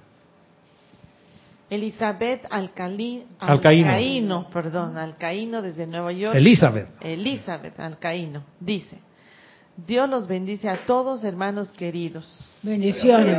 Dios te bendice, hermana. Nos dice, veo a través de poner en práctica este ejercicio la importancia de la purificación con el uso de la llama violeta al final de cada día. Bien, por supuesto. Exactamente. Y es más, a veces no vas a tener ni siquiera que esperar al final del día, sino que friendo y comiendo, como diría Jorge. Acabas de darte cuenta que estás emitiendo juicio y ¿qué viene después de eso? Llama Violeta, ¿qué dice? ¿Qué dice? No, no. Llama Violeta. No, yo que después juicio y viene la condenación. Viene la condenación, claro. Doctor, doctor, abogado, después del juicio que viene, el, el, el fallo, el fallo es culpable o inocente, que esa es la, y si es culpable, la condena. La condena. ¿Viste que es lo mismo, señor abogado? Por eso yo no he estudiado derecho. Yo ya, ya emitía juicio de valor sin estudiar derecho. Sí, señora. Y sabes que esto hace que... Es Verónica desde la cabina. Verónica, esto hace que sea práctico, que apliques la enseñanza a tu minuto, a tu vida, Sí. y no sea libro. Entonces, lo que decía, lo que dice Vero y lo que decía Elizabeth es eso. Yo no he querido decirles, después hagan la ley del perdón o apliquen la llama violeta. No, porque ustedes van a saber qué herramienta van a usar. Lo peor que puede pasar es que te deprimas y que digas, ¿cómo yo juzgo tanto? No, juzgaste, pues ¿cuál es el problema? Ya estás grandecito, grandecita. Saca la pata, Y, si- y si, saca la pata. ay, ni siquiera es como sacar la pata, no lo veamos como metida de pata o sacada de pata. Esto es más fácil que eso, esta es la prueba científica. Y saben que la verdad es que estoy disfrutando mucho esto, este tema de lo de la nutrición, porque este señor hace unos planteamientos tan interesantes. Para ustedes, ¿cuál es la prueba científica de un alimento? ¿De qué es bueno, de qué es malo? ¿Cómo funciona? Dicen, el aceite de coco es muy grasoso, hasta hace un tiempo era el malo de la película, y ahora dicen, el aceite de coco es buenísimo. ¿En qué se basa un científico para afirmar eso? ¿En qué ha hecho un estudio, una prueba? ¿Dónde? Su laboratorio. En su laboratorio. En su laboratorio. Ya. Hasta ahí estamos bien, ¿no? Este señor dice, a ver, cuéntenme, y pregunta como a, es, es un foro de más de mil personas, y a una persona y a varias personas les dice, bueno, voy a empezar por la izquierda. A ver, yo quiero que ustedes me digan, ¿qué opinan de comer derivados animales? Carne, ¿no?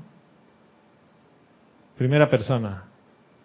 El cuerpo humano no sabe cómo digerirlo. Bien, y le dice, a ver, ninguna de las respuestas que ustedes den está equivocada. ¿Ya? Todo lo que ustedes digan es correcto. ¿Qué te quita? El sentimiento de culpa. ¿no? Una persona dice, yo como carne prácticamente más de dos veces a la semana y me va bien.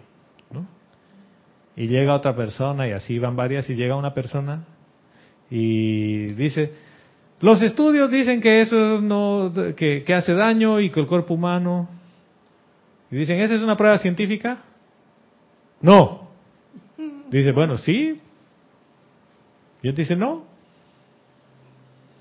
Siguiente persona. ¿Ya? Siguiente persona dice, yo era carnívora, una señora, y me sentía aletargada, y yo consumía leche y huevo, y me sentía con dolor en las articulaciones. Entonces me he vuelto vegetariana, lacto-ovo vegetariana. Lacto-ovo quiere decir que derivados de lácteos, huevo y vegetales, ¿no? Y legumbres y todo.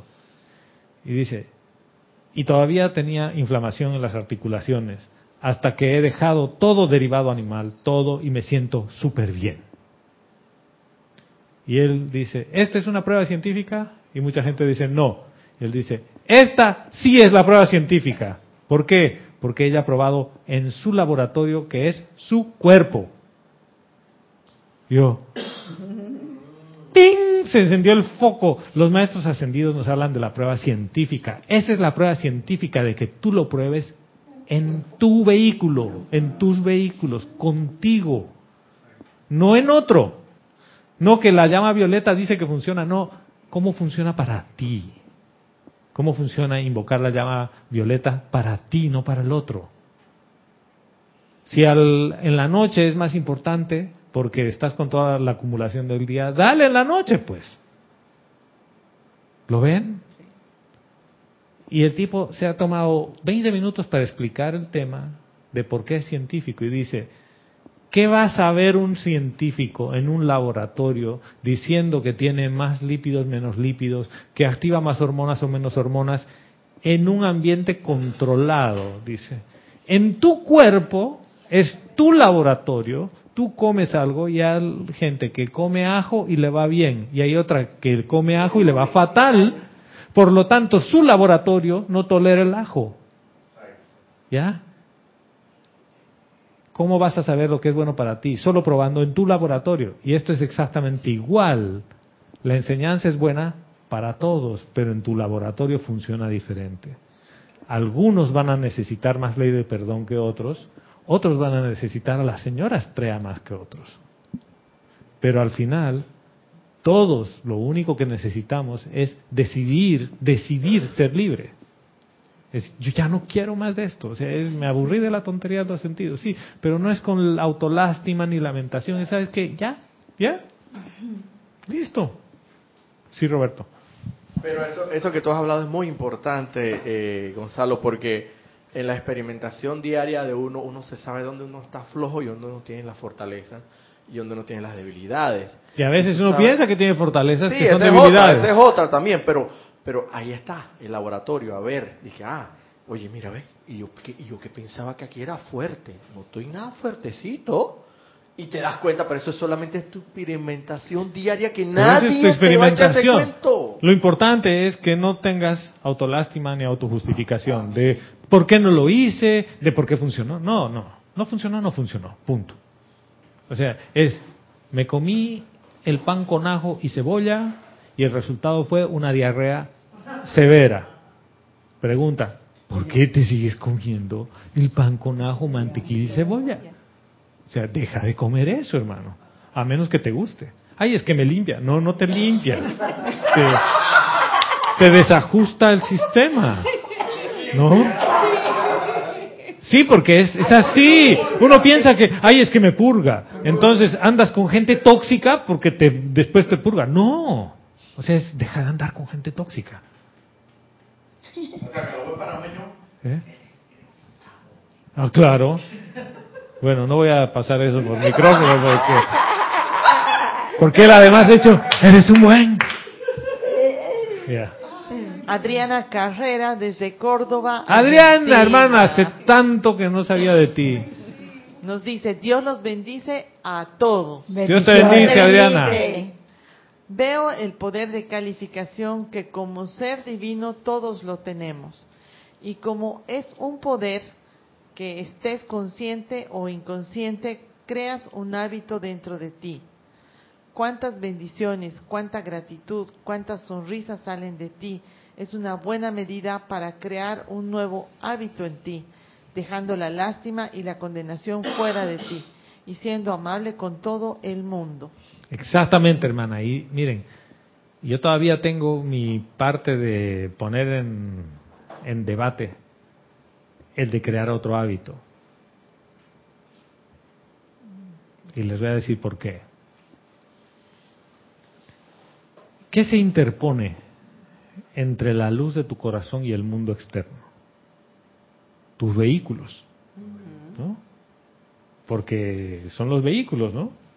La llama del corazón está envuelta por el físico y el etérico y el emocional y el mental y sale la luz. ¿Dónde se guardan los hábitos? ¿Y qué son los hábitos?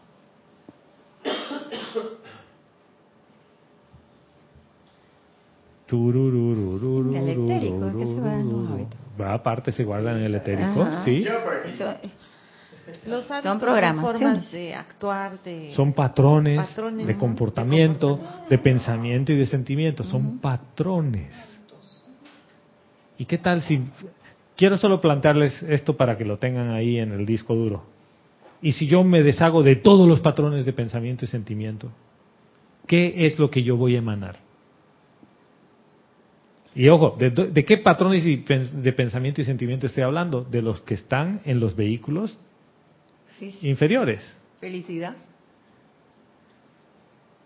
¿Qué, ¿Qué necesitaría para poder exteriorizar? ¿De dónde vendrían esos patrones? De la presencia.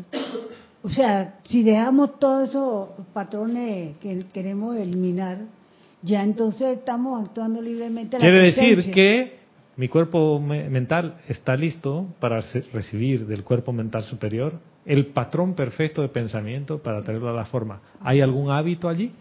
No. A ver, a ver, a ver. ¡Oh! ¿Hay algún hábito? Dice sí hay. Sí, dime. ¿Cuál es el hábito que hay ahí? ¿Cuál, cuál es el hábito? Dale, hermano, ahí al micrófono. Sí, yo que iba ya a cerrar la clase. No nos podemos ir ahora. No, no te preocupes, que la cosa no es tan profunda. Estoy medio, medio- medio pensando. Estoy pensando para ver qué fue lo que dije. ¿Cómo sustentarlo? Me parece a mí que, que, que habría el, el buen hábito, o sea, las buenas O sea, hay- prácticas. Hay un La- buen hábito y hay un mal hábito. ¿Sí? Es un hábito, es un hábito. Yo estoy con- contigo, hermana. Es como juicio es juicio. ¿Sí? La luz, sin calificación, es luz. Cuando la califico, se vuelve buena o mala. Por eso digo, es un poquito de alimento para procesar y después discernir. ¿Hay algún hábito detrás de eso? Yo, Gonzalo, digo que no. Pero eso es lo que yo digo, mi laboratorio. Mi laboratorio dice, en tanto y en cuanto haya un hábito interpuesto, quiere decir que estás en piloto automático. Y yo no quiero piloto automático, yo quiero estar consciente. Y si necesito traer del cuerpo causal un chorro grande de un momentum acumulado de confort que he generado, ahí está. Y el ser amable no es que automáticamente soy amable, no, es porque conscientemente yo sonrío. Porque quiero hacerlo. No es por hábito. Pero eso es lo que yo digo. Cada uno tiene que comprobar esa parte en sí. Sí, señora. Angélica de Chillán, Chile nos dice, Gonzalo, entonces, la respuesta a una pregunta de un estudiante es en relación a su conciencia y experiencia. Por tanto, tampoco es errada, ¿verdad? Tampoco es cerrada. ¿Y qué pasa? No está errada, para nada. Ese es su laboratorio. ¿Y qué pasa cuando un alumno responde y el instructor le dice que no está correcto? Si el alumno ha experimentado según su estado de conciencia. Justamente, ¿qué es lo que hace el padre amoroso, el instructor amoroso? ¿Qué es lo que le enseña temprano? A discernir qué cosa, lo real de lo ilusorio. ¿Y cuál es el verdadero instructor? El que lleva la atención al estudiante a dónde? Hacia adentro. Hacia adentro. Entonces, ¿yo qué puedo estar juzgando? Yo lo que puedo es preguntarle más para motivar a que vuelva a ir hacia adentro. Porque si yo empiezo a decirle que debe ser así o asá, esa es mi conciencia, ese es mi laboratorio, ese es mi pan, no es el tuyo. ¿Se, se, se dan cuenta dónde llega? Que hasta el instructor puede estar diciéndote, no me parece que hagas las cosas así. Bueno, si hay reglas que seguir y un ceremonial debe ser de alguna manera, te guiará en cómo es. Pero si yo te pongo demasiadas reglas y tú oficias de acuerdo a las reglas y todo muy bien. Sale perfecto. Y la gente se va con un saborcito medio extraño porque no fuiste auténtico, no fuiste tú. Estaba pendiente del reglamento. Estoy pendiente de la forma. Por lo tanto, no soy libre. ¿Ves? Y de lo que se trata es ser libre. Ser libre no es hablar una cantidad de tonterías porque yo digo lo que me da la gana y soy libre. No, no, no, no, no. Es justamente porque tú conoces el movimiento del laboratorio en ti, sabes que cuando tú emites juicio crítico, condenación, eso vuelve a ti y eso hace que tú te sientas pesado.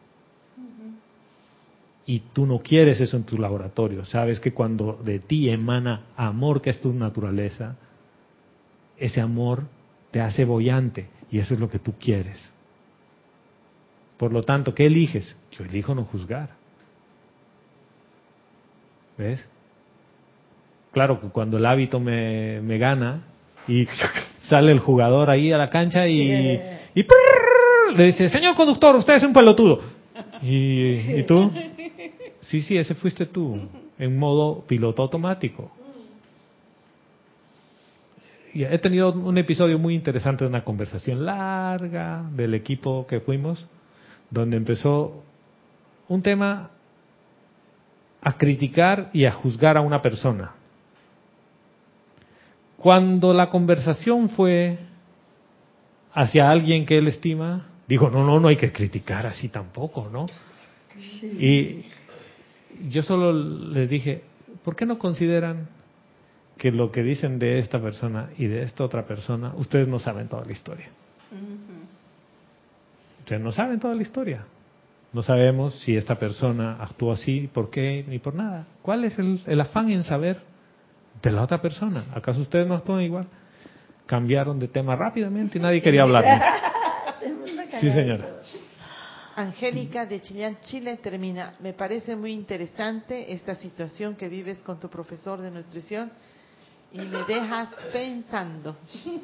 No, este profesor, y sabes qué tipo es, él, él ha llegado a la conclusión de que no importa lo que comas físicamente, que lo que importa es tu alimento primario, que es tu fuente de amor, tu práctica espiritual, el, tu día a día, cuánto gozas la vida. Dice, hay gente que es crudivegana, que cuida su alimentación física, pero al detalle, y tiene problemas de colesterol, y tiene problemas de presión alta y todo. Dice, ¿por qué? Porque su vida es miserable, es llena de estrés, no tiene fuente de amor. Dice, si tú no tienes amor en tu vida, no importa lo que comas físicamente.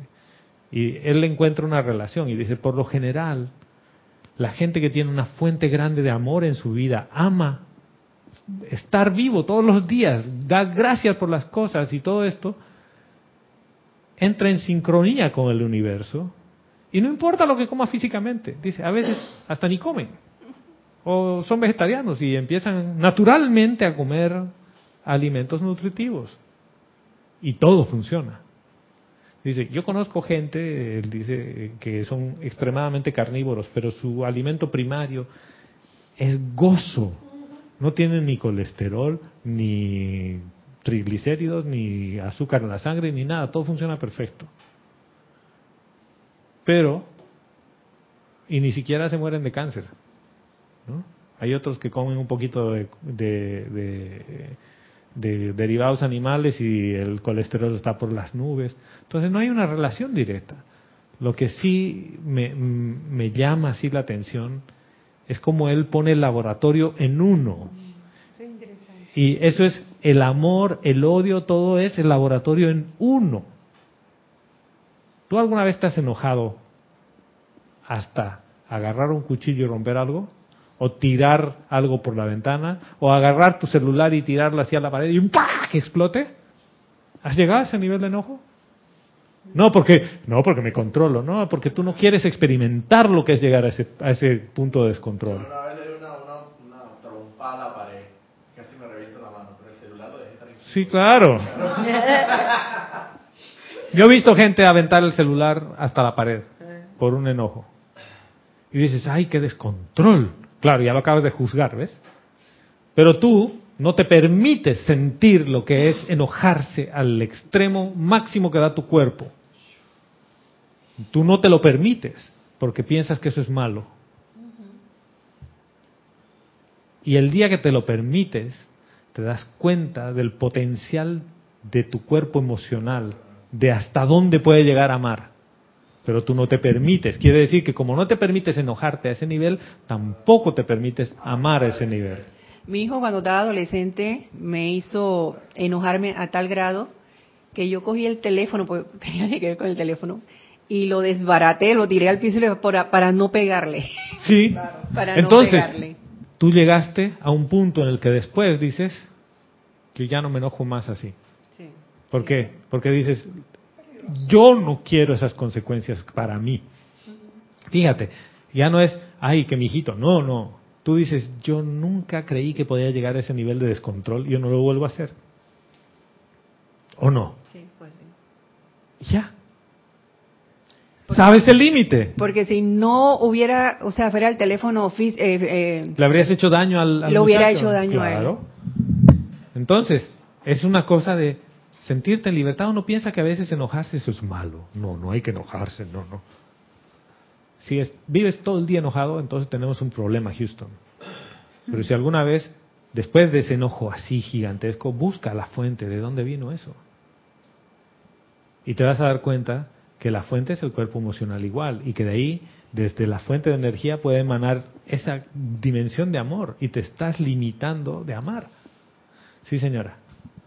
Adriana Carrera desde Córdoba, Argentina, dice, uy, Gonzalo, me hiciste pensar, ¿el hábito es el resultado de la aplicación del método científico? Pregunta.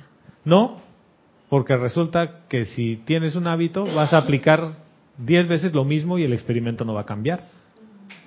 Y en el método, método científico dices, en un entorno controlado yo voy a hacer esto, no funciona y voy a cambiar para ver que sí funcione. Esto es como lo que decía Einstein, uno piensa que haciendo lo mismo 100 veces espera que el resultado sea diferente. No, 100 veces el mismo resultado. O sea, el método científico lo que hace es que tú compruebas y partes de algo, dices, voy a comprobar si esto funciona de una manera o de otra. Por lo tanto, es, yo voy a experimentar cómo me va comiendo esto que nunca he comido. Voy a experimentar cómo es sentir miedo. Y después dices, yo ya no quiero sentir miedo. ¿Por qué? Porque no me gustó, no me siento bien. Voy a experimentar cómo es amar. Voy a experimentar cómo es dar gratitud. No gracias por hábito, gratitud. Agradecerle a la gente, mirarle a los ojos y decirle, gracias hermano. Pero lo estoy sintiendo. Después te empiezas a dar cuenta que eso se queda en ti. Y que es chévere, así es súper rico, porque no es en el otro, se queda en ti. ¿Sabes qué? La gente percibe eso, percibe tu entusiasmo por la vida. Y no es que dices, bueno muchachos, voy a invocar la llama del entusiasmo a ver si me levantan esa carita. No. No funciona así. ¿Por qué? Porque yo soy el entusiasmo. Donde voy estoy así con que la gente dice, "Chuta, este tipo hay que empezar a bajarle porque eh, todo eso tiene que ver. Y para mí el hábito, bueno, malo, lo que quieras, estoy con Raquel. Sigue siendo un hábito, es una forma automática. Y si quieres estar con los ojitos abiertos, no andes en piloto automático. Toma el control. Sí, señora. Elizabeth Alcaíno desde Nueva York dice, Gonzalo, me recuerda la película El poder del corazón, The donde, power of the heart, exactamente. donde el pensamiento y sentimiento hacían la diferencia. Pensaba en personas como Mandela y la diferencia cuando pensaba en Hitler, personas similares. Exactamente, hermana. Y para cerrar la clase, el próximo domingo, domingo 11 de febrero, el domingo de carnaval donde la gente va a estar agua, agua aquí, ¿no? Aquí, aquí también vamos a estar agua, agua. No, tenemos, tenemos Serapis Movie, ¿no? Tenemos Serapis Movie. Vamos, vamos a estar, Cristian y yo, aquí, hablando de un documental que se llama What the Hell. ¿Ya? Sí. Ese, de- después de ver ese documental uno no quiere comer nada, pero no importa. ¿Ya? Después se le pasa. y vuelve a comer. es un documental de esos que te sacuden, que te hacen pensar. Y eso es lo que queremos, que te remueva todo lo que tú crees que está establecido. Como por ejemplo, que la Sociedad del Cáncer está en Estados Unidos fundada con el principio de ayudar a que la gente sea saludable. ¿Y tú, por qué, ne- por qué no hay una fundación de la salud perfecta? ¿Por qué siempre hay la fundación pro cáncer, la fundación pro diabetes? O sea, quiere decir que el día que no haya cáncer ni diabetes, estas instituciones dejan de existir, ¿no? Piensen, piensen. ¿Por qué no vamos al otro lado? ¿Por qué no vamos a la fuente de eso no hay? La Fundación Pro Felicidad. ¿No hay? ¿O sí? No. Piensen, piensen. Piensen, piensen. Negocio. Hay un negocio. Ahí no hay negocio. ¡Ay! Porque mire, en esa situación, todo, la- todo lo que entra, los que inventan todo este poco de equipo que hay para los intensivos, que es costosísimo, Claro. ¿no? Es, es- la medicina esa. Entonces, ¿qué pasa? Nada más que en el equipo, todo ese instrumental que se usa en esos intensivos, ¿sabe lo que cuesta? ¿Cuánta? Busquen, a ver si quieren, así por curiosidad, aunque esa es la uno, para informarse en cualquier país, en su país, cuánto gasta el gobierno, no en hospitales, sino en cubrir cierto tipo de enfermedades. ¿ya? A los enfermos de VIH, de cáncer, de diabetes, de... No, y el tema de diálisis, una idea. Y entonces ven cuánto invierten en enseñarle a la gente a comer y a ser saludable. Es que la medicina preventiva no es un negocio. No es negocio. Pero eso dejemos para el para el 11. Para el 11. ¿Eh? Y, Es- y también le voy a decir una cosa, que entonces también piensan, por ejemplo, que los que están en los centros de salud, que están haciendo medicina preventiva, no saben nada. Los que son más... y eso es lo que se llamaba medicina preventiva. Son los que están en los intensivos y... Eso es lo que se llamaba medicina preventiva. Justamente esto que, que me metí a estudiar por otras razones es para ser un health coach, que es un coach de salud. O sea, lo importante aquí, lo que se promueve es que tú encuentres la salud adecuada para ti. Si eres lo suficientemente saludable, ¿cuántas veces vas a visitar el hospital? A visitar a algún amigo que está ahí, porque después... Sí. ¿Sí? ¿Eh? O a menos que te hayas cortado el dedito, eso es otra cosa. Bueno, el próximo domingo, no se olviden, Serapis Movie. Estaremos aquí desde la una de la tarde, ¿no? Igual hay clase a las 11, o sea que... Y el 18 de febrero tenemos servicio de transmisión de la llama de la ascensión. Y hasta el próximo domingo, les doy gracias por conectarse a la clase, gracias por estar aquí presentes y tenemos tarea hasta el próximo domingo. Mil bendiciones.